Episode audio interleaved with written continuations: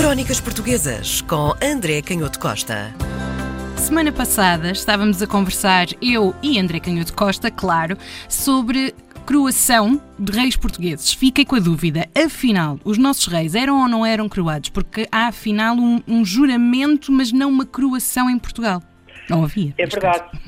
tu colocaste muito bem esta pergunta e, eu digo que colocaste muito bem porque ainda hoje isso é uh, matéria de grande debate historiográfico. Hum. Uh, talvez o historiador mais conhecido português no, nos últimos 30 anos e também o, o historiador medieval eh, mais conhecido em Portugal, cujo trabalho é mais conhecido, José Matoso, ele dedicou alguns, alguns textos precisamente a tentar responder a essa pergunta. E nós hoje vamos partir de um documento antigo, é a nossa crónica, uhum. chamado Pontifical de Braga, que é um documento do século XII e que está na Biblioteca Municipal do Porto. É um, é um manuscrito latino, nós conhecemos bem o seu conteúdo, ele, entretanto, foi editado, e que é, eh, com toda eh, a probabilidade, um documento que foi utilizado eh, nas primeiras cerimónias pelo menos da aclamação dos reis portugueses na primeira dinastia. Hum. É claro que nem todos os historiadores concordam que tenha existido essa, essa coroação, porque o que diz este documento, a descrição da cerimónia, é que o rei saía dos seus aposentos, havia um bispo que presidia a, à cerimónia, fazia uma primeira, um primeiro discurso, a que chamavam oração, depois dois bispos conduziam o rei à igreja, portanto estamos aqui a ver que a cerimónia tinha um caráter muito religioso, eh, religioso isto vai ser importante depois para a nossa conclusão, e depois apareciam eh, os restantes bispos, hum. Eh, iam até à capela mor da catedral, onde, onde decorria a cerimónia, o rei deitava-se por terra, com os braços abertos em forma de cruz, e depois desta, desta manifestação de humildade, o bispo entregava finalmente as insígnias reais. E as insígnias reais são insígnias famosas, a espada, o cetro, o anel e, claro, a coroa. E é à volta da coroa que vai existir depois toda a polémica uhum. de, de, em que os vão tentar perceber se os primeiros reis de Portugal foram ou não coroados. E porquê que eu digo que isto é polémico? Então. Porque então.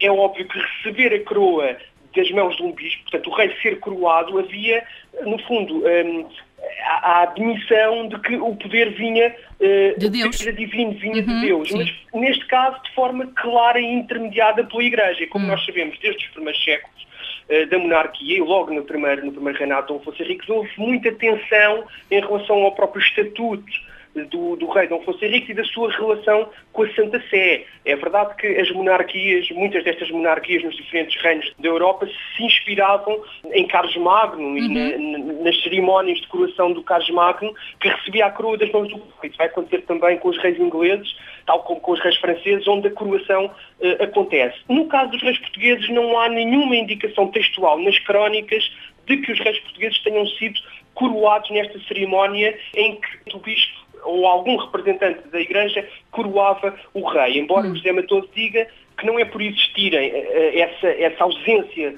de referência de coroação nas crónicas que a coroação não tenha acontecido. E ele até diz que com grande probabilidade o Dom Sancho I terá sido coroado rei em Coimbra. Mas a verdade hum. é que não há nenhuma referência textual a essa coroação. Ora, o que é interessante, e para responder à, à, à tua pergunta, de facto, não há a certeza que os reis tenham sido coroados, mas há uma questão mais interessante. É que a partir de Dom João I e da famosa crise e revolta de 1383-1385, o momento de entronização dos reis portugueses é claramente lançado em bases diferentes. Uhum. E nota-se uma vontade com esta nova dinastia, com a dinastia de Viz, de transformar o, o, o, ritual de entronização e de aclamação do rei e com um caráter, há muitos historiadores que até vão falar da primeira revolução democrática da Europa, proto-democrática, porque o papel do povo e até dos pescadores, de trabalhadores, de gente das vinhas e da, e, da, e cultivo da terra, como se dizia na época, vão ter uma, um papel muito importante nesta revolta e nas guerras que se seguiram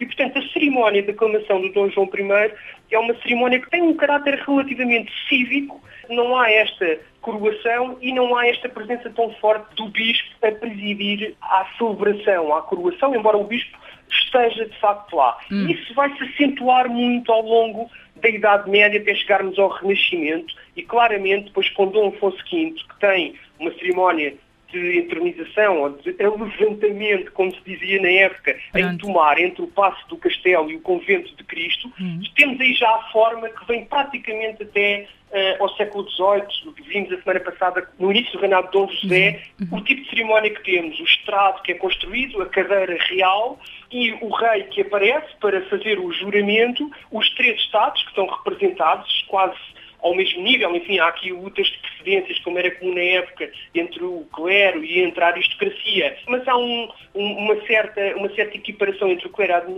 e a, a aristocracia, e a coisa mais importante uhum. é que não é, de facto, o bispo que controla a cerimónia, passa a ser, isto acontece logo com Dom Afonso V e com Dom João II, desde meados do século XV, que aparece um aquela figura que nós também vimos a semana passada, uhum. que é o secretário. Uhum esta importância do secretário, sobretudo no século XVI e XVII, esta figura que aparece como um especialista em documentos, que deixa memórias escritas com relatos de guerras, de viagens, de regimentos, com minutas de cartas, com tratados, e que dá à monarquia portuguesa, no século XVI e XVII, uma dimensão cívica e renascentista muito importante. Bolas, André, eu a achar que tinha tudo a ver com a Nossa Senhora da Conceição, em que a crua ficava ao lado dos reis nos quadros. vamos ver, vamos ver. Crónicas Portuguesas com André Canhoto Costa.